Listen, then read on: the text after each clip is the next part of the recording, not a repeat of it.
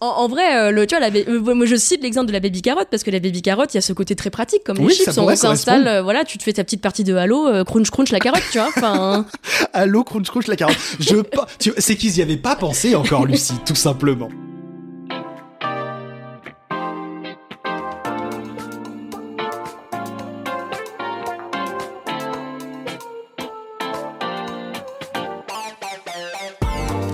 Salut Hugo. Salut Lucie. Et bonjour à toutes et à tous, bienvenue dans ce deuxième épisode de Solus, le podcast qui vous guide dans la culture jeux vidéo. Euh, bon bah si vous nous écoutez après notre pilote, euh, merci hein, euh, euh, de votre confiance et de votre intérêt, on est ravis que ça vous plaise. Et puis bah si cet épisode est le tout premier que vous écoutez de Solus, eh ben restez. Hein. Mais après n'hésitez pas à jeter une oreille ou deux à notre premier épisode où l'on parle du malaise autour du mot gamer. Et si jamais vous êtes encore sur votre appli, vous pouvez aussi bah, vous abonner euh, au podcast. Et puis vous pouvez laisser d'ores et déjà 5 étoiles. Je pense que c'est la note que mérite euh, cette émission. On les mérite. Exactement. Et puis bah, c'est aussi une première façon euh, de nous soutenir, puisque bah, on le rappelle, un Solus c'est un projet qu'on fait sur notre temps et nos fonds propres. Donc voilà, si vous voulez soutenir cette émission, vous pouvez faire juste ça. Donc cette semaine, on va aborder euh, un sujet un petit peu moins gênant euh, que le mot gamer, mais tout aussi euh, passionnant, je pense, euh, la cuisine, la nourriture et les gamers. Alors, euh, c'est pas forcément évident euh, de prime abord de relier bouffe et jeux vidéo, mais on avait quand même très envie de le faire, d'essayer de le faire. Euh, bah déjà parce que Hugo et moi, on adore manger Mhm. et on adore cuisiner. Mhm. Alors ça c'est pas forcément exceptionnel. Hein. Je pense que manger globalement c'est quelque chose que je- voilà on n'est pas trop hors, hors norme tu vois. Euh, sur cuisiner oui. Je pense que peu de gens aiment autant les Cheetos au fromage que moi, franchement. Je pense que j'en connais une au moins une autre personne qui est en face de toi. Euh, on verra qui aime le plus les Cheetos. J'ai acheté des Cheetos. Merci Lucie. Euh, donc voilà, effectivement, on aime, on aime manger, on aime cuisiner. Euh, moi, c'est vrai que la nourriture, c'est un truc qui fait aussi beaucoup partie de, de ma vie, notamment parce que mes parents, ils étaient primeurs, ils travaillaient sur les marchés, donc euh, voilà, ils vendaient des fruits et légumes. Ça a toujours fait partie de, de ma vie, la bouffe, et je pense que ma famille a une obsession avec la bouffe, tu vois. À chaque repas, on finit par parler de ce dont on mange, tu vois, c'est toujours ça. Et puis, je pense aussi que la bouffe, c'est un bon euh, icebreaker, et je pense que d'ailleurs, quand on s'est rencontrés, on a dû, euh, on a dû assez rapidement parler de bouffe. Est-ce qu'on s'est parlé de nos Cheetos? Je ne sais pas, mais je crois qu'on a parlé de bouffe. Oui, j'ai commencé par le, par le, le, degré zéro de la nourriture, mais effectivement, euh, je, je sais cuisiner, je fais d'autres choses. J'aime aussi beaucoup cuisiner. Et, euh, et du coup, voilà, ça nous, ça, ça nous paraissait assez naturel de consacrer un épisode à ce sujet.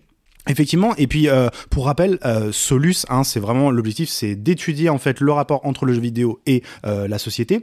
Or, l'activité de se nourrir, de cuisiner, bah, c'est une pratique qui est aussi sociale, c'est une pratique qui est culturelle, et donc forcément, on va pouvoir retrouver des enjeux liés à, à ces phénomènes dans les pratiques vidéoludiques. Sauf qu'en fait, en, en, creusant un peu, on a réalisé que le sujet de la bouffe et des jeux vidéo, bah, il était un peu plus complexe qu'il n'y paraissait. Mmh. En fait, comme souvent, il y a deux niveaux d'analyse. Euh, D'un côté, l'acte de se nourrir et de cuisiner dans les jeux vidéo, et de l'autre côté, bah, ce qui se passe euh, bah, de l'autre côté de l'écran, en fait, chez les gamers et les gameuses. Et en fait, on a réalisé qu'en réfléchissant à ces, à ces, à ces deux niveaux, bah, a, on avait des images très différentes Ouais, qui nous venaient en tête. Euh, D'un côté, on avait des choses comme voilà les, les recettes de Zelda qui ont souvent l'air assez délicieuses, la cuisine saisonnière de Stardew Valley, donc plutôt des choses positives. La permaculture, tous ces, toutes ces choses-là. Exactement. Euh, Et de l'autre, en fait, il y a une toute autre imagerie qui se lie une fois qu'on regarde bah, la nourriture hors du jeu vidéo, donc la nourriture réelle. Et là, on pense à des trucs euh, bah, un peu moins sympas. On pense au Doritos Gate et euh, plus généralement à la malbouffe qui est associée un peu au gaming. Et on s'est demandé si c'était pas un petit peu un paradoxe, ça. C'est-à-dire d'un côté la richesse culinaire et de l'autre côté cette nourriture réelle qui est associée aux jeux vidéo. C'est donc de ça dont on va parler aujourd'hui, moi, en compagnie de Hugo, et évidemment, comme d'habitude, avec des interviews d'expertes qu'on est très heureux et heureuses euh, de faire intervenir sur ce sujet. Et puis, bah, écoutez, si ça vous branche, euh, c'est parti pour Solus épisode 2, Comment nourrir mon gamer.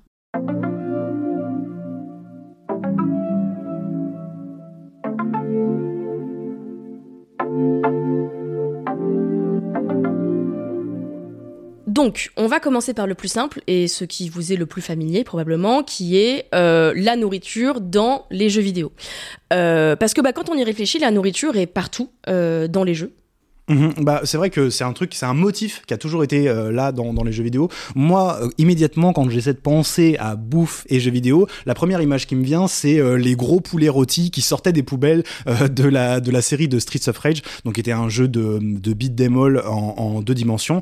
Et donc, voilà, on devait taper sur des malfrats pour pourvoyer à la justice de la société, bien sûr, mais aussi pour recharger sa vie, on pouvait manger des poulets rôtis qu'on trouvait dans des poubelles. Qu'on trouvait dans des poubelles. oui, donc tu manges souvent du poulet c'est là qu'on le trouve apparemment. Hein. C'est ce que m'a appris le jeu vidéo. Les jeux vidéo ont une influence terrible euh, sur la jeunesse.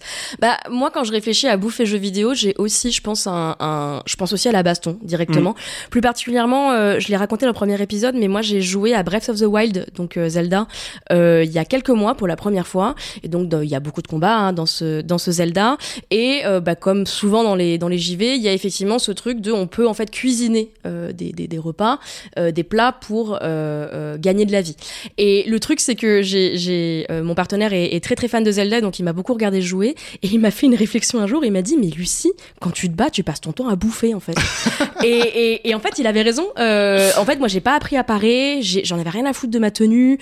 j'ai vraiment pas appris ce que le jeu voulait m'apprendre en fait en termes de farming entre guillemets. Enfin, en fait, j'ai appris un truc, c'est les recettes. et je pense parce que le, le, rapport était plus simple pour, enfin, était assez évident pour moi, c'est mhm. qu'effectivement, tu te nourris, donc tu es plus fort. Et du coup, je passais mon temps, enfin, c'est vraiment Link euh, donne un coup d'épée, se prend un coup d'épée, bouffe un sandwich. Menu pause, je mange des champignons et après je recommence. Après, euh, en vrai, c'est globalement, je pense que beaucoup de gens ont expérimenté ça parce que c'est quand même la rythmique qu'impose le jeu. Donc, euh, ça ne m'étonne pas du tout que tu aies joué comme ça à Breath of the Wild. J'ai joué aussi comme ça. c'est vrai que voilà, combattre le ventre plein, voilà, c'est ce que nous apprennent les jeux vidéo, c'est important. Mais évidemment, ça c'est une vision assez basique quand même de la nourriture dans, dans le jeu vidéo, de juste voilà manger pour regagner des PV. Ok, très bien. Mais on avait l'intuition que ça pouvait aller quand même un peu plus loin que ça. Et donc, on est allé interroger une spécialiste pour nous aider à débroussailler un peu le sujet. Elle s'appelle Sophie Mallinson, elle est narrative designer chez Maxis, donc qui est un studio d'Electronic Arts, et elle travaille notamment sur la licence des Sims. Alors déjà, on trouvait ça intéressant de l'interroger euh, parce que dans les Sims, la nourriture c'est un motif, c'est euh, un outil de game design qui est important. Mais en plus, Sophie, elle a travaillé pendant ses études sur l'intersection entre la nourriture et les jeux vidéo, et euh, c'est resté un de ses centres d'intérêt aujourd'hui. Et donc, elle nous a expliqué qu'en fait, en regardant bien, bah, le jeu vidéo, il a très vite dépassé cette vision un peu binaire de je mange et je gagne des PV. Si les années 80, c'était la décennie des jeux d'arcade, et euh, c'est là où on solidifie la nourriture comme source d'énergie dans les jeux vidéo de façon très simpliste, euh, avec par exemple les fruits dans Pac-Man. Euh, ça, c'est les années 80, mais pour moi, c'est les années 90 où on commence à, à avoir un essor des jeux de rôle et surtout euh, au Japon les jeux de rôle avec un peu de simulation de vie. Euh, je pense à des jeux comme Earthbound ou euh, Pokémon rouge et bleu où on va au-delà du, du, combat ou du puzzle comme dans les jeux des années 80 et on essaie de représenter des communautés des écosystèmes avec des interactions sociales qui sont plus développées qu'avant. Et c'est là qu'on commence à avoir des représentations vraiment intéressantes euh, de la nourriture dans les jeux vidéo. Donc un exemple qui me vient en tête et que je cite beaucoup quand je pense à ça, c'est euh, je sais pas si tu as joué à Pokémon Rouge et Bleu, euh, je, suppose, parce que les gens de notre âge ont généralement joué à, au moins un jeu Pokémon. Mais le premier jeu Pokémon, il y a un gardien de sécurité qui a très soif et on peut l'amadouer en lui offrant une limonade pour débloquer le chemin et, accéder à la suite de l'aventure. Et ça, pour moi, c'est un des premiers gros exemples d'un jeu vidéo qui explore la dimension sociale de la nourriture et qui, va au-delà de, du poulet euh, qui donne des points de vie. Donc là, ce que nous explique Sophie, c'est que l'acte de se nourrir dans le jeu vidéo, euh, ça s'est très vite complexifié et surtout, ça s'est complexifié pour traduire tout un tas d'enjeux euh, sociaux et culturels. Et euh, là encore, bah, toi et moi, on a pu assez facilement fouiller dans nos souvenirs pour trouver des, exemples de ça. Moi, la dimension sociale, je la retrouve beaucoup dans des jeux où il y a des groupes. c'est vrai que Sophie, là, elle nous parlait de jeux de rôle, mais pas que. Mais c'est vrai que dans les jeux de rôle, c'est beaucoup des, des, jeux qui se construisent sur la mécanique d'un groupe. Voilà, des adolescents qui vont aller aller sauver le monde et tuer Dieu à la fin. Ça, c'est les JRPG. Mais il y a d'autres jeux qui se reposent sur des groupes. Euh, moi, je pense déjà à Persona 5. Donc ça, c'est un JRPG. Euh, Il y a pas mal de moments euh, de, où on va euh, pouvoir manger au restaurant avec tout le reste de la team. Ça va être des moments importants parce que c'est souvent des, des moments qui rythment la, la narration quand on va attaquer un nouveau palace. Donc il y a une des personnes qu'on va devoir essayer de, de transformer, de rendre meilleure. Ça, c'est un peu l'histoire de Persona. Donc, et ces moments-là, ils se font au restaurant. Donc c'est un moment qu'on partage. En fait, c'est un moment de célébration aussi. Et puis il y a un autre jeu qui m'a marqué moi sur la bouffe, c'est Red Dead Redemption 2. Euh, c'est un jeu qui était qui avait beaucoup de velléités euh, réalistes. C'est un jeu qui voulait vraiment nous, nous plonger dans le dans le day to day, tu vois, dans la routine de cette espèce de, de gang un peu de, de malfrats, de bras cassés qui essaient de toujours essayer de- d'obtenir de la thune.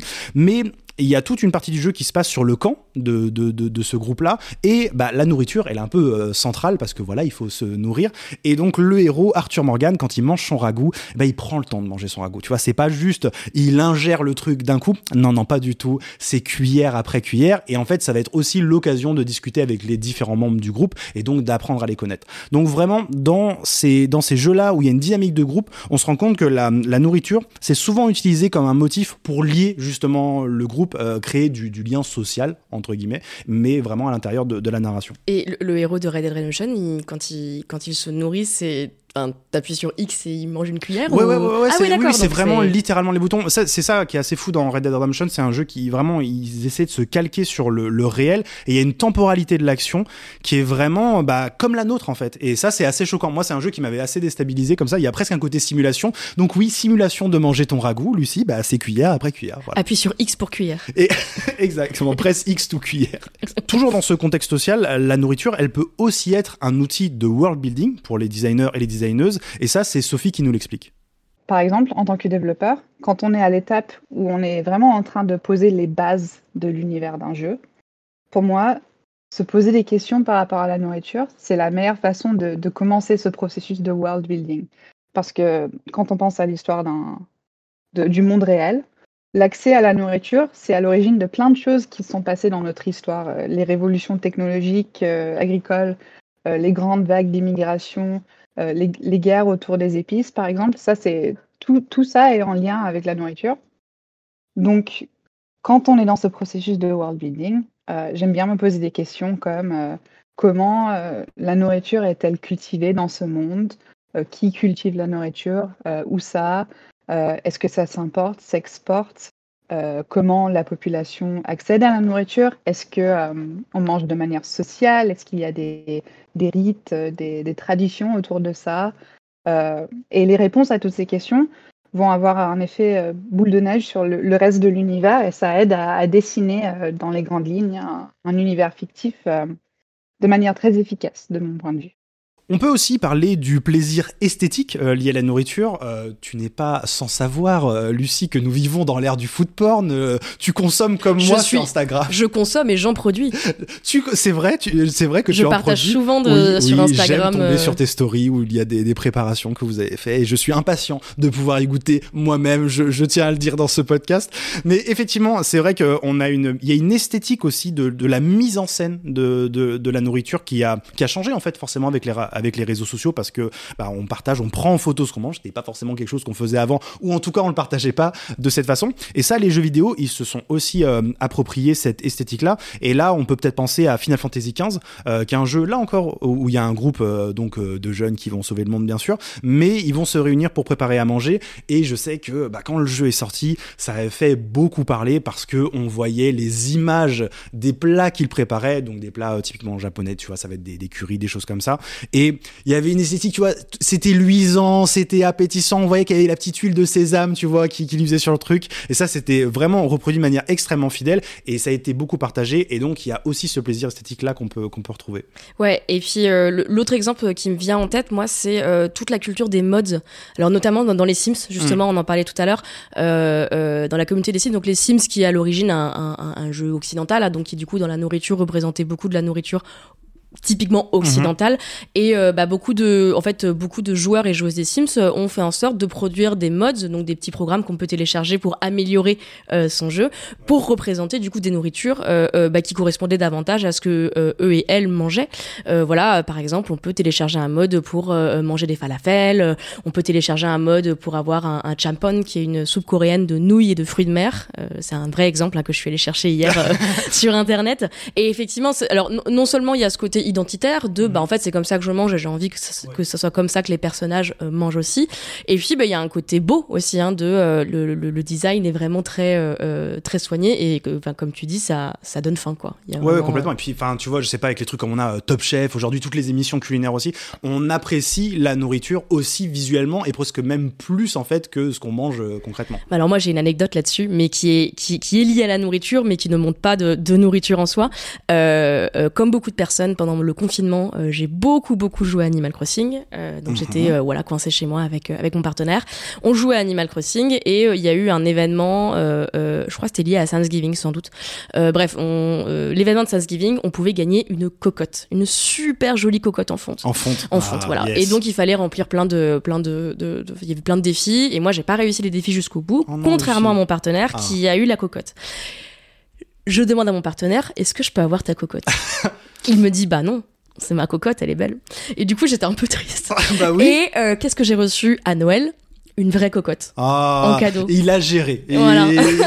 Il, a géré. Il s'en est quand même bien sorti parce que c'était assez maladroit. Je, mais, mais, pour de vrai, je, cette cocotte dans Animal Crossing, je la trouvais adorable. J'en avais vraiment envie mhm. et, euh, et, et le fait de la recevoir en vrai m'a donné, je pense, un plaisir similaire à si je l'avais reçue sur Animal Crossing. Quoi, vraiment pour moi, le, le, euh, la vie réelle et la, enfin, la vie physique et la vie numérique ne faisaient qu'un quoi. Alors que ça aurait coûté peut-être un peu moins cher sur Animal Crossing. Probablement. Euh, bon, donc ça, y a, ça, on est dans cette idée donc de, de cuisiner, mais il y a aussi un, un, autre enjeu dans la représentation de la nourriture euh, euh, dans euh, les jeux vidéo, c'est euh, le fait de la fabriquer, enfin de, de, de, produire en fait cette nourriture qu'on va manger. donc ça, c'est par exemple l'idée, les jeux vidéo qui vont représenter l'acte de chasser. dans Zelda, on a parlé de Breath of the Wild, c'est complètement ça, c'est-à-dire que bah, pour avoir des cuisses de, de poulet, c'est pas du poulet d'ailleurs, c'est des canards. Bon, il y a toutes sortes de choses à qu'on chasse. Hein, voilà. en gros, on peut chasser de la volaille, mhm. on peut chasser des sangliers, on peut chasser voilà des animaux qu'on va de du renard dont on va ensuite euh, consommer la viande. Euh, dans Animal Crossing, euh, il y a l'idée d'avoir un potager. Euh, donc là, voilà, on va pouvoir faire pousser des citrouilles, des carottes, du blé. Plus on en prend soin, plus on va obtenir de légumes. Donc il y a vraiment cette idée de il suffit pas d'appuyer sur un bouton, hein, il faut attendre et en prendre soin. Et puis alors même dans certains jeux, on va encore plus loin dans la nuance. Moi, je pense notamment à Stardew Valley, qui est un jeu que, que j'adore dans Stardew Valley, il y a carrément cette idée de saisonnalité, c'est-à-dire que bah si tu plantes tes citrouilles euh, euh, à un autre moment qu'en automne, ta citrouille ne poussera pas, comme dans la vie physique, c'est-à-dire que bah voilà, euh, la citrouille c'est un légume d'automne et ça ne pousse qu'en automne. Ouais, bah il y a un truc vraiment de la nourriture qui est venu euh, se greffer à toutes ces mécaniques de craft, en fait, qui sont arrivées et qui sont vraiment hyper populaires, hyper populaires depuis Minecraft, euh, notamment. Et puis, ça se greffe aussi à tous ces jeux d'économie, Animal Crossing, Stardew Valley. Ça vient, la, nourriture devient une ressource, en fait, et euh, c'est quelque chose qu'on va pouvoir exploiter, travailler, retransformer. Et ça, bah, les jeux vidéo qui veulent nous engager sur une certaine durée, comme ces, comme ces jeux-là, bah, ils vont pouvoir se reposer dessus. En fait, la, la nourriture devient un motif dans l'économie du jeu. Mais ce qui est intéressant, c'est qu'on peut, je trouve, relier ça à toutes les réflexions qu'on a actuellement en fait sur euh, bah, d'où vient notre nourriture dans la vie physique, j'entends. Mhm. Euh, voilà, euh, il suffit aller au supermarché avant avant d'acheter mon légume au supermarché, d'où il vient. voilà, cette envie d'avoir son propre potager, de, de, maîtriser un peu plus la chaîne de la mhm. nourriture. bon, moi j'habite en ville et toi aussi, c'est un peu plus compliqué de faire ça quand on est en ville, mais dans les jeux vidéo, on peut. Alors, quid de la, la traçabilité des citrouilles dans Animal Crossing? Il faut se poser la question. Donc ça, du coup, c'est pour les aspects positifs euh, de la représentation de la nourriture et de la cuisine dans les jeux vidéo, mais on peut aussi avoir des aspects négatifs, comme dans la vie physique, hein, encore une fois, parce que cuisiner et se nourrir, ce ne sont pas que des enjeux euh, euh, sympas. un bon exemple, Overcooked, euh, jeu qui moi me terrorise euh, parce que c'est un jeu. Ah ouais, moi je peux pas jouer à Overcooked, ça me stresse trop euh, parce que bah, Overcooked, pour les gens qui connaîtraient pas, c'est un jeu de coopération dans lequel en fait on doit coopérer pour faire fonctionner un restaurant, mhm. donc dans, une cuisine de restaurant. Bon, c'est un jeu absurde, hein, je veux dire. C'est très minimaliste. c'est voilà, et puis c'est c'est le parmi. Enfin, je me rappelle d'un niveau notamment, on doit jouer sur une banquise, il y a des pingouins. Enfin bon, c'est pas réaliste. C'est un party game aussi. Mais n'empêche qu'il y a cette côté de, de stress qui est, qui, qui est, qui, euh, est à l'image en fait du stress qu'on a de travailler dans une cuisine euh, professionnelle. Et puis bah, dans les autres aspects un peu négatifs, euh, certains jeux vont euh, clairement euh, jouer sur le cliché sexiste de la cuisinière, hein, parce que bah, voilà, vous n'êtes pas sans, sans savoir que quand on est une femme, on a plutôt tendance à associer l'acte de cuisiner, en tout cas pour le foyer, Exactement, femmes. un acte domestique. ouais. un acte domestique. Et donc du coup, bah là, l'exemple assez typique, c'est Cooking Mama. Littéralement. Euh, hein. qui est non seulement une femme, mais qui est en Mhm. plus une mama. Hein. C'est quand même pas la même chose que être une cooking euh, lady. Oui. Cooking lady. Cooking Mais c'est vrai que tout de suite, on. Et c'est pas la même chose. Exactement, on- on n'invoque pas du tout le, le même imaginaire et effectivement on tombe quelque chose qui est, bah, qui est un imaginaire assez sexiste et euh, très euh, bien dans, dans le patriarcat. Donc tout ça pour dire que en fait quand on regarde le jeu vidéo et les représentations de la nourriture dans le jeu vidéo, on voit qu'il y a une vraie diversité dans leur utilisation et la représentation. C'est pas seulement une bête euh, ressource pour euh, recharger des PV. On voit que bah, on voit tout simplement que ça ça convoque toutes les choses qu'on peut retrouver dans nos vies en fait euh, sociales et culturelles. Le fait que ce soit un truc qu'on va partager, tu vois, on va bientôt manger ensemble, ça va être un, un- un lien en- entre nous. Tu veux savoir ce qu'on mange chez ou... Oui, bah moi je pense qu'il faut le dire aux gens. est-ce que tu veux l'apprendre en direct Oui, j'ai envie de la prendre en On direct. va euh, manger de la courge au gochujang et, euh, Oh et aux là. graines de sésame. Voilà, voilà. Ben voilà. Hugo a vraiment retiré ses lunettes d'un air. euh, J'étais voilà. D'un air façon, conquis. Quand on commence à prononcer gochujang, je en général je suis dedans. Donc il y a ce, ce lien social. Il y a aussi le côté voilà de la fabriquer, d'utiliser la nourriture comme une ressource pour se pour se nourrir, mais aussi pour pour fabriquer des choses. Dans l'enfer parfois des, des cuisines aussi, voilà le stress que ça peut être dans un restaurant. Et puis parfois, euh, comme je disais sur l'économie, le craft, bah voilà, la nourriture, ça peut être euh, au cœur du dispositif ludique. Et il y a des jeux où il faut littéralement cuisiner comme Cooking Mama.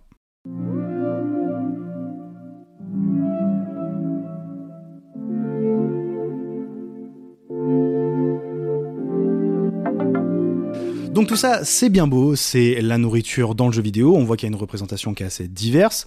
Maintenant, on va essayer de s'intéresser à la nourriture, la vraie, celle qu'on lit euh, au gaming, à l'activité, à la pratique du jeu vidéo. Et là, comme on le disait en intro, bah, on voit des choses un peu moins sympas et forcément l'image d'épinal, j'ai envie de dire quand on pense à, à la nourriture maintenant dans le jeu vidéo et notamment dans le milieu du journalisme, c'est celle du Doritos Gate. Alors, pour rappel, c'est quoi le Doritos Gate? Déjà, c'est un gate, hein, donc ça a été un truc qui a été partagé sur les réseaux sociaux. C'était un voilà un, un problème, un drama. euh, essentiel. Exactement.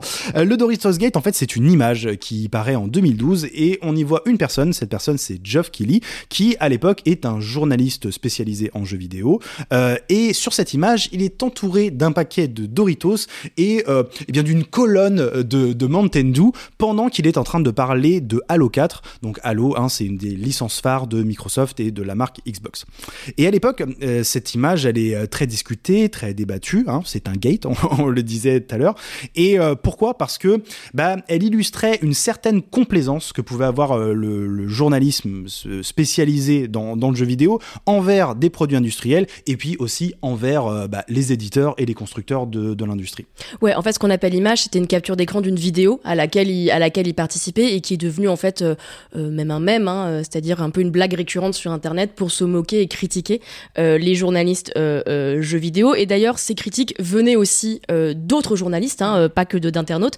Par exemple, en faisant des recherches, on est retombé sur un, un édito du comédien Robert Florence qui était publié à l'époque chez Eurogamer et qui a des mots vraiment très durs hein, sur cette sur cette, euh, cette cette fresque qui dit Geoff Geoff Keighley est souvent décrit comme un leader de l'industrie, un spécialiste des jeux vidéo, l'un des journalistes les plus proéminents du milieu. Et le voilà installé devant une table pleine de snacks.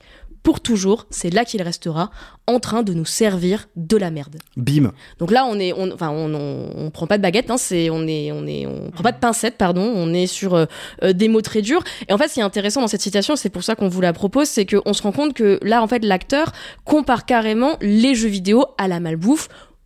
Sous-entendu, euh, ce que fait euh, Geoff Keighley, c'est de la merde, et même les jeux vidéo, c'est un peu de la merde, quoi.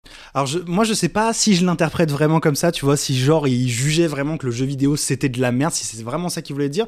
Peut-être que c'était plus euh, cette complaisance en fait à vendre des produits en fait à la fois euh, bah, des produits des industriels, mais peut-être aussi juste servir, tu sais, de, relais, de calendrier pour euh, pour les éditeurs. En tout cas, moi je l'interprète peut-être un peu plus comme ça. Et d'ailleurs, aujourd'hui, Geoff Keighley, il est connu pour autre chose que pour le Doritos Gate. Il est connu pour être Monsieur Game Awards, qui est donc une cérémonie qui se déroule à chaque fin d'année pour voilà pour donner des awards aux, aux, grands jeux de l'année. Est-ce que c'est les Oscars du jeu vidéo? Je dirais peut-être pas jusque là, mais en gros c'est comme ça qu'il se vend. Et en vérité, qu'est-ce que c'est? Bah, c'est un gros tapis rouge déroulé, voilà, aux éditeurs et aux constructeurs pour faire leur promo. C'est à ce moment-là qu'on a beaucoup de trailers. Donc voilà, euh, dix ans plus tard, euh, finalement, la, la, la, posture et euh, voilà la, la, façon de travailler de Geoff Keighley n'a pas tant changé. Alors, ce qui est intéressant, c'est qu'en fait, ce sujet euh, de la proximité entre, euh, voilà, euh, d'un côté des marques de soda et de chips et de l'autre des journalistes jeux vidéo, en fait, ça ne concerne pas du tout que les médias jeux vidéo. en fait, si Geoff Keighley se retrouve à côté de, de, de, de ces aliments-là, c'est parce que ces marques, donc là, on a cité Doritos et Mountain Dew, en fait, ciblent depuis très longtemps les gamers et les gameuses. Et en fait, bêtement, on peut se demander pourquoi. Hein. Euh, euh, voilà, pourquoi est-ce que ces marques, euh, voilà, ces marques de snacking ciblent spécifiquement le gaming? Parce que bah, après tout, on pourrait se dire que bah, les gamers mangent des baby carottes et boivent de l'eau gazeuse, quoi. Hein. Oui, pourquoi pas Ils pourraient, ils pourraient manger ces produits. Mais vraisemblablement, ce n'est pas le cas. On ne mange pas de baby carottes. En, vrai, le, tu vois, la, moi je cite l'exemple de la baby carotte parce que la baby carotte, il y a ce côté très pratique, comme les chips. On s'installe, voilà, tu te fais ta petite partie de Halo, crunch crunch la carotte, tu vois. Enfin. Halo crunch crunch la carotte. Je, c'est qu'ils n'y avaient pas pensé encore, Lucie, tout simplement. Je pense que j'ai un avenir dans, dans, la communication, hein, clairement. Embauchez-moi. Je gagnerais mieux ma vie, je pense. Alors effectivement, on se pose la question pourquoi. Et euh, pour essayer de comprendre pourquoi, non, on s'est dit qu'on pourrait essayer bah, de raisonner comme ces marques. Et si on veut raisonner comme elles, la première question qu'il faut se poser, euh, moi j'ai fait euh, du marketing, donc je peux vous dire ce que c'est. J'ai un diplôme pour ça. Et quand on fait du marketing, la première question qu'on se pose, c'est à qui est la cible? Ça, on n'est pas dans les petits papiers de ces marques, donc on peut pas forcément le deviner. Par contre, ce qu'on peut regarder, c'est le contenu de leur communication. Ça, ça nous permettra de comprendre leur cible. Et donc, bah, pour nous aider à décrypter cette communication, on est allé en parler avec euh, Nora Boisouni, euh, qui est autrice et journaliste. Elle se spécialise dans les questions sociales liées à l'alimentation. Elle a notamment écrit un essai que je vous recommande vraiment, qui s'appelle Féminisme quand le sexisme passe à table, aux éditions euh, Nourriture Fu. Et là, elle va nous décrire donc les stratégies de quelques marques, notamment celles qu'appréciait Jeff Kelly. Mountain Dew, ils ont, euh, ils sponsorisent euh, énormément d'événements de JV et surtout ils ont fait des partenariats avec un nombre de jeux vidéo ahurissants. Il y, a, il y avait Halo 3, il y avait WoW, il y avait Call of Duty, il y avait Forza, Dead Rising. Enfin eux, ils sont quand même les plus, j'ai l'impression, euh, intégrés à ce milieu du jeu vidéo et du gaming et plus identifiés là-dedans. et ils ont même donc une gamme qui s'appelle Game Fuel, donc ça veut littéralement dire carburant pour jouer ou pour gamer avec des allégations qui sont, bah, grâce à nous, vous allez pouvoir jouer plus longtemps. Donc avec beaucoup de caféine, il y a de la théanine aussi dedans. Et c'est des choses qui, dont l'allégation, donc la pensée magique, mais les allégations euh, pseudo-scientifiques ou scientifiques sont que ça aiderait à booster à la fois, et donc c'est écrit sur leur site, hein, booster euh, sa précision, sa vigilance et sa vivacité, tout ce qu'on veut quand on est gamer euh, pour avoir une session assez longue et intéressante. Et il y a une autre boisson qui s'appelle Rockstar, qui n'a rien à voir avec Rockstar, euh, qui est une boisson avec de la caféine, du ginseng, et pareil, euh, allégation, réduire la fatigue, en tout cas sa perception. Donc avec tout ça, on voit vraiment bien qu'il y a euh, une idée principale derrière tout ce marketing, c'est l'idée de la performance.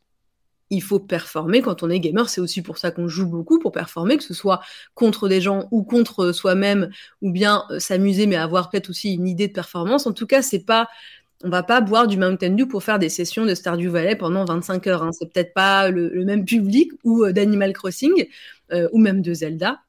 Euh, en tout cas, il y a cette pensée magique encore une fois. Et puis sur les snacking, donc qui se mangent plutôt que ceux qui se boivent, Doritos, les chips. Donc, il y a une autre idée qui est plutôt une idée d'audace.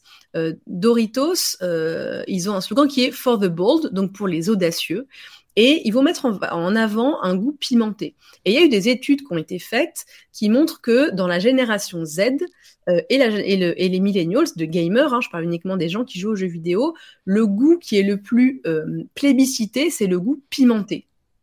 chez les hommes surtout, chez les jeunes hommes, et chez les femmes, c'est plutôt le sucre qui est plébiscité. Donc, on voit bien à qui s'adressent ces marques, s'adressent à des jeunes joueurs hommes et qui ont cette espèce de comment dire, qui aiment mettre en avant et qui aiment valoriser un goût entre guillemets du risque, en tout cas un goût audacieux, comme le veut le slogan Doritos.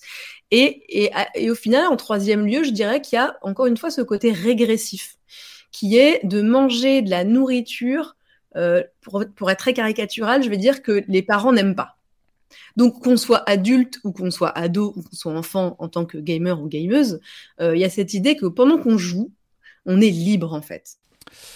Donc là, euh, Nora, avec tout ce qu'elle nous dit, ça nous permet d'identifier en fait trois enjeux dans le ciblage euh, des gamers. Les trois enjeux, c'est la régression, le défi et la performance. Ouais, et d'ailleurs, quand on a préparé cet épisode, moi je me suis rappelé d'un article que j'avais publié pour le Figaro en 2018 sur feed. Est-ce que tu sais ce que c'est le feed, Hugo? Oh, bah, J'en avais entendu parler de cette. Euh, de, c'était des bars un peu. c'était des bars comme ça qu'on pouvait manger et il y avait que ça à manger. En fait, ça avait pas de goût et c'était juste pour te nourrir. Alors à l'origine, feed, c'est du repas en poudre. Donc c'est une marque française euh, qui propose, en fait, c'est pour euh, celles et ceux qui connaîtraient, c'est euh, l'équivalent francophone de, du Soylent, qui était un, voilà, une, en gros leur concept, c'est de proposer des repas en poudre avec suffisamment de nutriments pour, voilà, se passer d'un repas soit dit en passant, c'est un peu une réinvention euh, à la sauce start-up euh, du Slim Fast, euh, que le Slim Fast qui est un, de la nourriture en poudre pour perdre du poids, hein, qui était bien connu des des femmes dans les années 80. Voilà, ça c'est le, petit le petit aparté. Bref, donc Feed donc lance en, dans les années 2010 cette marque de repas en poudre. Ensuite, on commençait à proposer également euh, des bars. Et donc, Feed, euh, euh, à l'origine, il visait plutôt une cible d'entrepreneurs, d'entrepreneuses, de sportifs, de sportives. En gros, des gens qui n'ont pas trop le temps, qui supposément n'auraient pas le temps pour cuisiner ou même se nourrir, mais qui veulent quand même, voilà, bien se nourrir, c'est-à-dire avoir besoin d'apport nutritionnel, voilà, bien calé, voilà, etc. Donc, le côté un peu, mon corps est une machine et je veux le nourrir, quoi. et ben, à un moment, Feed a tenté de s'adresser aux gamers. Euh, c'est-à-dire que voilà, j'avais retrouvé moi euh, des euh, filles à participer notamment à la Paris Games Week mhm. une année, il me semble en 2018 ou en 2019. Alors ça n'a pas duré très longtemps parce que visiblement ça n'a pas trop pris, mais je trouve ça quand même assez intéressant parce que dans, dans cette communication, Feed justement, ils étaient beaucoup autour de cette idée de la performance, c'est-à-dire t'es un sportif et t'as pas le temps de bouffer, donc vas-y bois ton repas en poudre et tu perdras pas de temps à aller cuisiner et tu pourras consacrer ta soirée à ta partie de jeu quoi. Mhm. Donc tu l'as dit aujourd'hui, Feed, ils ont lâché le gaming. Est-ce que c'était parce que en fait le goût n'y était pas? Alors, soit dit en passant, c'était dégueulasse. Hein. Euh, j'en ai bu, c'était vraiment pas bon. Euh, non, mais au final, euh, en fait, le goût importe peu quand on parle de ce genre de, d'opération marketing. En fait, les marques, ce sur quoi elles communiquent, c'est plutôt sur des choses plus subtiles. en fait, dans notre interview avec Nora, il y a une notion qui est beaucoup revenue et qui nous paraît vraiment essentielle dans cette discussion, c'est la pensée magique. La pensée magique, moi, c'est un concept personnellement. Avant de lire les livres de Nora, je la connaissais pas. Je crois que toi non plus. Euh, ça me dit rien non plus. Voilà, on l'a un peu découvert. Et donc en fait, euh, la pensée magique, c'est un concept, euh, alors qui existe depuis assez longtemps, hein, qu'on peut mobiliser sur plein de sujets différents, notamment l'anthropologie. Et Nora, elle, elle choisit de l'appliquer à l'alimentation.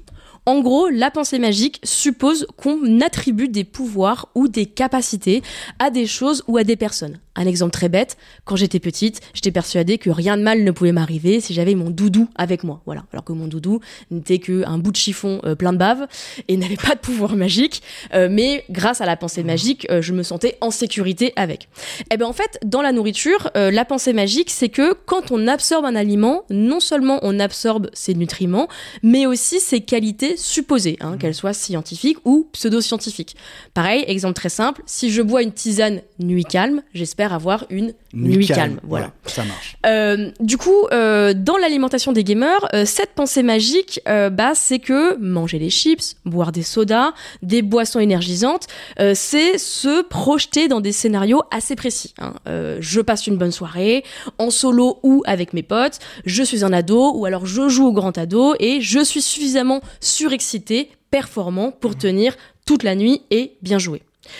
Euh, et surtout, et là du coup on en arrive à cette question que tu évoquais, la fameuse cible, ces scénarios et ces valeurs euh, portées euh, par ces marques, ben, en fait elles sont éminemment masculine. Et d'ailleurs, euh, Nora, dans notre discussion, le soulignait, hein, c'est-à-dire que vendre des Doritos ou du Red Bull euh, aux gamers, c'est aussi supposer que les gamers sont des hommes, parce que bah, en fait, c'est des aliments qui sont davantage consommés euh, par des garçons et valorisés dans un contexte de masculinité si on décrypte les publicités, si on décrypte la sémantique, si on décrypte les couleurs utilisées, si on décrypte les logos, les slogans, la voix, enfin, tout ça montre à qui on s'adresse.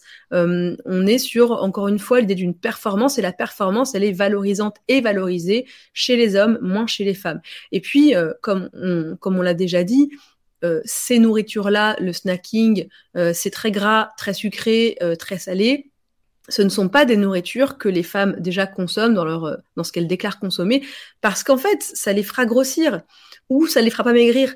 Donc, vu que les femmes sont en permanence sous cette, cette pression d'être mince, de le rester ou de, de, le devenir, en tout cas de ne pas être grosse ou de ne pas grossir, euh, une femme qui mangerait ce genre de choses, elle serait assez mal vue et elle aurait peur euh, elle aurait peur de ne plus être désirable puisque la valeur des femmes euh, dans cette société patriarcale repose sur euh, leur désirabilité vis-à-vis des, hommes. Hein, voilà.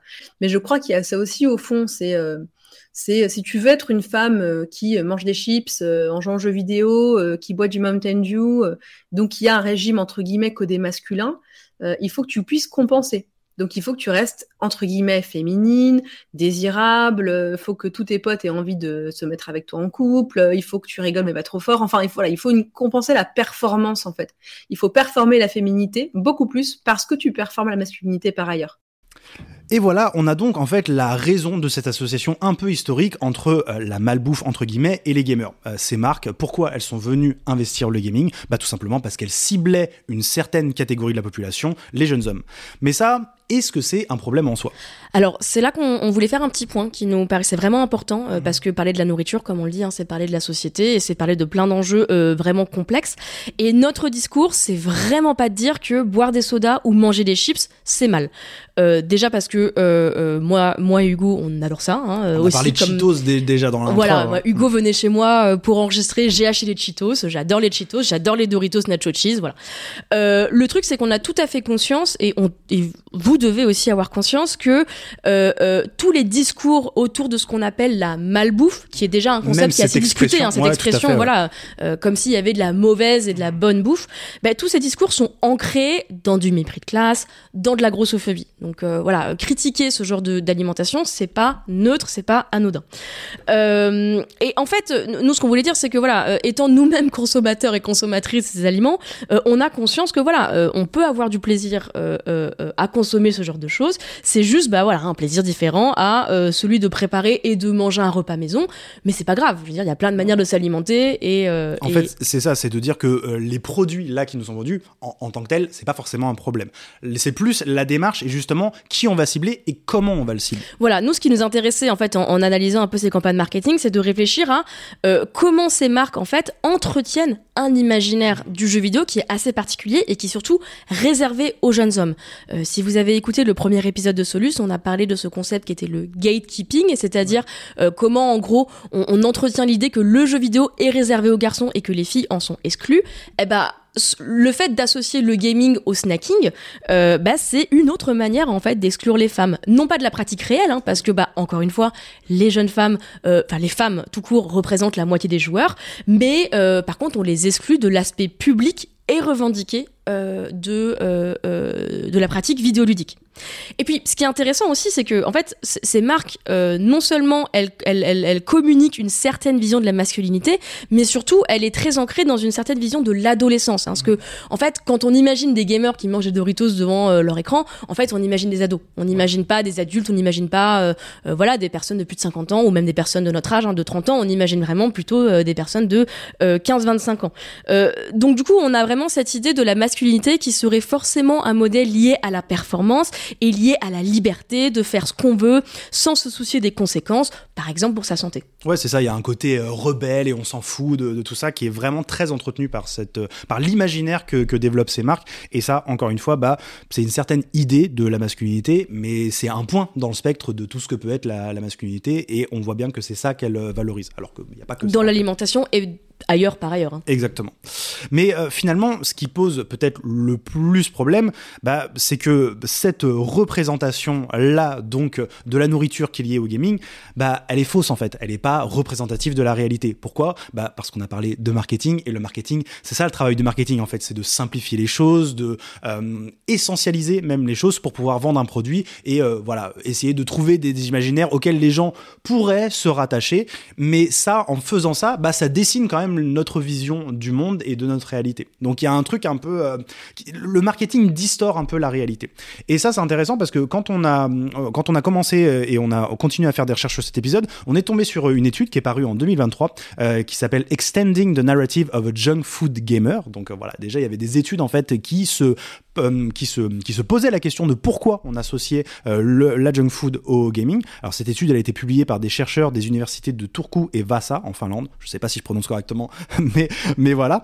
Et en fait, déjà dans cette étude, la première chose qu'on apprend, c'est que cette vision-là, cette association, en fait, elle a hum, pris source dans les LAN parties. Alors juste pour rappel, hein, c'était euh, bah, des événements où des gens se réunissaient en emmenant leur PC euh, avec eux pour euh, jouer à bah, des jeux vidéo ensemble et on se branchait en LAN. En fait, tout était câblé parce qu'on n'était pas sur Internet. T'as déjà fait des LAN, non, je Hugo n'ai pas, je n'ai pas fait ça. Effectivement, c'est pas un truc que j'ai connu moi. Est-ce que toi tu as connu les LAN Non, mais ça me fascinait un peu. Après, je pense qu'on est un tout petit peu trop jeune pour les LAN parties parce que moi, en tout cas, à mon époque, au, au collège et au lycée, mais les, les gamers de mon entourage, ils allaient encore un petit peu au cybercafé. Ouais, euh, ça, Mm. ça j'ai un tout petit peu connu effectivement. mais, mais les LAN, euh, c'était déjà plus la, enfin, c'était déjà plus la peine de les faire, quoi. Ouais, ouais, je pense que vraiment, bah, euh, c'est ça aussi le jeu vidéo, c'est que c'est un, un, un médium qui a évolué hyper vite, la, la culture a évolué hyper vite, et en fait, ne serait-ce que 50 différences, ça peut faire en fait euh, des, ça, ça crée des, des, des rapports euh, d'expérience et des parcours qui sont vraiment hyper Et différents. pourtant, l'image est restée. Oui, exactement, c'est ça, c'est que l'image est restée. Alors après, c'est pas forcément une surprise en soi, parce que les LAN parties, c'était quoi? Bah, C'était un moment de célébration, d'amusement, c'était euh, un truc très festif, et donc c'est pas étonnant bah, de manger des pizzas et de boire des sodas, un truc festif, comme nous on peut le faire à d'autres occasions festives, je sais pas, un anniversaire euh, pour euh, des ados, ou même des moins ados, enfin tout est possible en fait, Euh, on peut consommer ces produits dans des cadres festifs autres que le gaming en fait. Ouais, moi, les Doritos, honnêtement, je les associe à des fêtes. Parce que moi, le, voilà, j'aime bien les Doritos, c'est vraiment un truc typique. Moi, si tu m'invites à une soirée, je ramène deux choses, des radis et des Doritos. Ah, tu vois, moi, c'est plutôt les Cheetos. Tu vois, moi, j'aime bien, c'est mon, c'est mon signature move, tu vois, de me ramener avec, avec des Cheetos. Cet épisode n'est pas sponsorisé par Cheetos. Je voulais juste le rappeler à nos auditeurs et Le, auditrices. cheat- le Cheetos Gate. voilà. Donc en fait, vraiment, c'est cet imaginaire-là qui est, qui est finalement qui est, restreint, qui concerne assez peu de personnes dans, la population qui, qui pourrait jouer, mais qu'en fait qui a cimenté ce- cet imaginaire-là. Mais ce que cette étude, bah, elle essaie d'explorer, c'est ok, bah euh, c'est ça donc que les gamers et les gameuses mangeraient. On va étudier. Et en fait, évidemment, bah, ils se sont rendus compte que ce n'était pas du tout le cas, qu'en fait euh, les gamers ne mangent pas vraiment de manière différente que d'autres groupes socioculturels. En fait, euh, comme tout le monde, ils et elles ont un régime alimentaire qui est complexe, euh, qui est basé sur des, euh, parcours euh, différents, des aspirations, des envies diverses, et puis aussi et qui, dépend beaucoup des contextes. Encore une fois, on va pas manger la même chose de quand on est dans un environnement festif que quand on est dans sa routine quotidienne. Je sais pas, le midi quand on prépare son repas entre ces deux horaires de taf. Moi, de la même façon, je mange pas toujours pareil. Tu vois, j'aime bien, bien dire que j'aime bien cuisiner, faire des bons petits plats et tout. Mais hier, en fait, avant de venir, bah, j'avais quasiment plus rien chez moi. J'ai mangé des pâtes au ketchup avec du gruyère. Tu vois, c'est un petit peu moins, un petit peu moins foufou. Et c'est ça en fait. On a toutes et tous des régimes alimentaires qui sont extrêmement complexes, extrêmement pluriels, parce qu'on va piocher bah, dans plein de trucs différents, euh, à la fois dans les choses qu'on nous a appris à manger en famille, les choses qu'on a consommées étant étudiant, étudiante, et après ce qu'on a appris à faire. Bref, il y a beaucoup de choses qui rentrent en jeu. Et donc tout ça nous montre bien que bah, cette vision euh, qui a été portée par le marketing, et en fait le marketing s'est approprié cet épiphénomène, j'ai presque j'ai envie de dire des line parties et de comment on y mangeait, pour dessiner bah, comment doivent, devraient manger les gamers et les gameuses. Alors que c'est bah, faux.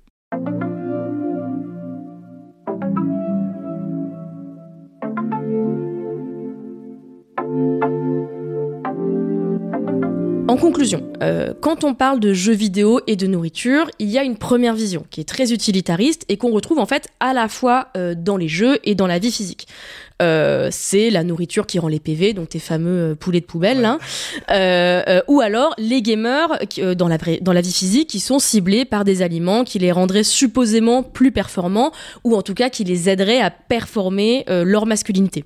Et en fait, ce qui est intéressant, et ça c'est quelque chose qui est revenu dans notre entretien avec Sophie, en fait on peut y voir une forme de gamification de nos vies. Hein. c'est ce que je disais tout à l'heure, le, cette vision du corps machine, de si je mange suffisamment de nutriments, euh, euh, si je remplis certaines cases, alors mon corps fonctionnera d'une telle manière, euh, ce qui est un rapport déjà un pas très marrant et puis par ailleurs assez faux, hein, parce que voilà, on n'a pas tous les mêmes corps et ils fonctionnent pas de la même manière. donc il y a ce côté gamification et puis par ailleurs, chips et soda deviennent un élément supplémentaire de gatekeeping qui dit que le jeu vidéo serait une pratique de jeunes hommes. Mais dans les jeux vidéo, comme dans la vie physique, en fait, on se rend bien compte euh, qu'on dépasse vite ces clichés de la performance, euh, des PV. Alors déjà, euh, en début d'épisode, on a cité plein d'exemples hein, de jeux vidéo qui ont un rapport beaucoup plus nuancé à la cuisine et à la nourriture. Et puis, bah, derrière les écrans, en fait, les gamers aussi mangent comme n'importe qui. C'est-à-dire que un gamer masculin, son régime ressemblera à celui d'un homme qui ne joue pas. Alors, j'insiste là-dessus, il y a quand même des vraies différences hein, entre l'alimentation des hommes et des femmes. ça, il y a plein d'études qui le montrent, hein, que les hommes voilà, ont effectivement tendance à manger plus de chips que les femmes. on est euh, plus exposé à ces produits-là et on est plus ciblé par euh, ces produits-là. Plus conditionné à les consommer parce que bah, les femmes, euh, comme l'a expliqué Nora, subissent beaucoup plus une pression à la minceur, au fait de se maîtriser, je mets des gros guillemets, etc. etc. Mais ces différences sont des différences genrées et ne sont pas corrélées à la pratique ou non du jeu vidéo. Du coup, en conclusion, on avait envie d'évoquer une dernière pratique qui peut-être fait le pont en fait entre tous ces sujets, euh, entre les jeux vidéo, les joueurs, les joueuses, et puis euh, cette vision qu'on aimerait un peu plus complexe de l'alimentation et de la cuisine, au-delà de l'aspect de la performance. On avait envie de parler euh, de cette cette, tendance. Euh, j'ai l'impression d'être une grosse boumeuse en disant ça. cette petite tendance des jeunes. C'est la nouvelle tendance dans les jeux vidéo, celle de reproduire des recettes sorties de jeux vidéo, Lucie. Mais ça, mais ça, c'est un vrai truc en fait. Alors, euh, qui est poussé à la fois par les joueurs et les joueuses, et aussi euh, par les éditeurs et les, les éditeurs de jeux vidéo. Alors, on, on pense par exemple, alors en France, il y a un YouTuber qui, qui fait beaucoup ça, qui s'appelle Gastronogeek. Gastronogeek, qui a construit sa carrière autour du fait, voilà, de proposer des recettes inspirées euh, de jeux vidéo et pas que d'ailleurs. Hein. il fait aussi des, univers fantastiques. Euh, euh, il y a aussi sur TikTok notamment beaucoup de, de voilà de d'internautes qui s'amusent à dire bah voilà cette recette dans Zelda est-ce qu'on peut la reproduire? Il y a une vidéo de Brian David Gilbert pour Polygon qui mhm. m'avait fait mourir de rire où il a laissé de reproduire toutes les recettes de Zelda et notamment par exemple il y avait la recette un œuf.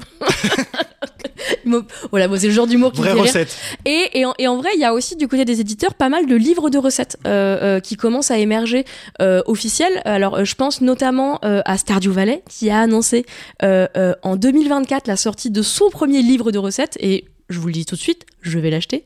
Euh, parce que clairement moi c'est c'est un univers qui me parle et, qui me fait envie.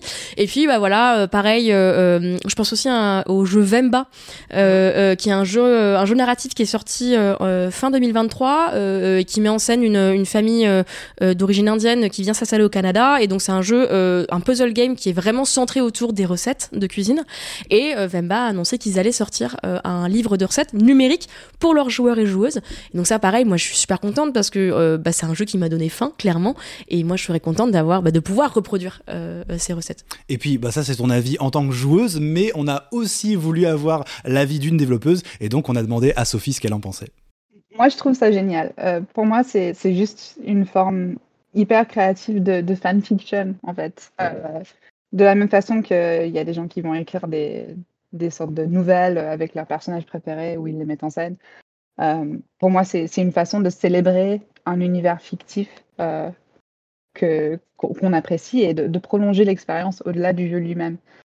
Donc, en tant que joueuse, déjà, je suis très fan de ça. Moi-même, je, collectionne un peu les livres de recettes inspirés de, différents univers de jeux vidéo. Euh, il y a le livre de recettes de Destiny, il y en a un pour euh, le dernier jeu Zelda, par exemple. Euh, celui de Star du Valais aussi a été annoncé récemment.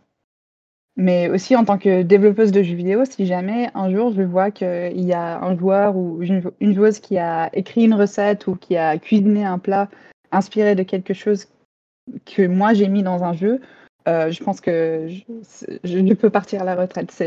J'ai accompli mon rêve de, de développeuse. Et toi, Hugo, euh, t'as un plat que t'aimerais reproduire euh, qui vient d'un jeu vidéo? Bah, j'avoue que je suis pas certain. Et justement, j'en avais discuté avec euh, Sophie et on plaisantait ensemble parce qu'elle me disait notamment que dans ces recettes-là, il va falloir trouver des équivalents pour des ingrédients qui n'existent pas.